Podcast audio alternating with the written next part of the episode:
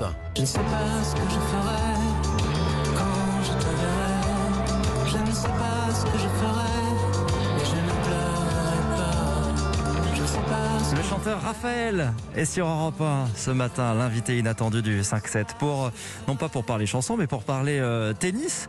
Euh, parce que j'ai donc entendu, Raphaël, que vous étiez un, un dingue de, de la petite balle jaune et, et, et des cours, et notamment des cours de, de Roland Garros, on, on va en parler. Vous jouez depuis quand?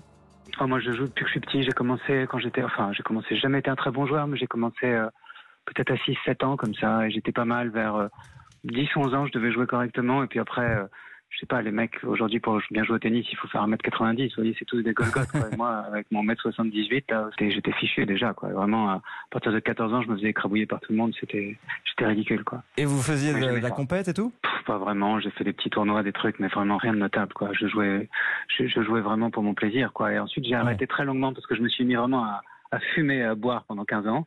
Et ensuite, vers l'âge de 30 ans, euh, euh, j'ai repris le tennis, j'ai arrêté de fumer et, euh, et je rejoue un peu en amateur comme ça depuis quelques années, quoi. Et bon, Vous, continuez à jouer euh, ouais. Vous Ouais, jouez ouais, régulièrement joue- Vous avez des partenaires de jeu? Moi, j'ai quelques partenaires qui me battent en règle générale, mais je joue.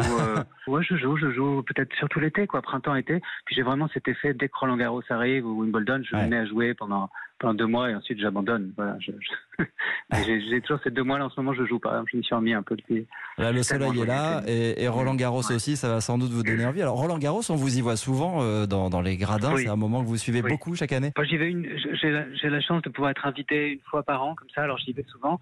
Mais j'aime bien regarder à la télé. Je dois avouer que j'ai presque plus de plaisir. J'aime bien. Alors c'est- c'est c'est agréable, c'est merveilleux parce qu'on de voir les joueurs en vrai, mais je suis plus impliqué presque quand je suis euh, quand je regarde devant l'écran. C'est comme si la dramaturgie me ça me touche plus. Je sais pas. Et donc vous avez commencé hier, ça y est, la télé est allumée toute la journée sur le, sur le tournoi Ouais, ouais, j'ai commencé, j'ai vu la défaite de Dominique Thiem, là, euh, Eh oui. euh, face à un Espagnol. Ça m'a, j'étais content. Je trouve que j'aimerais bien que cet Espagnol gagne Roland Garros. Exemple, ça, ce serait un Roland Garros. Vous aimez les surprises, quoi.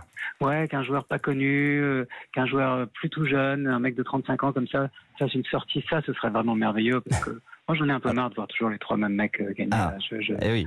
Alors qu'un Espagnol gagne Roland Garros, du coup, ça serait pas, ce serait pas Rafael Nadal.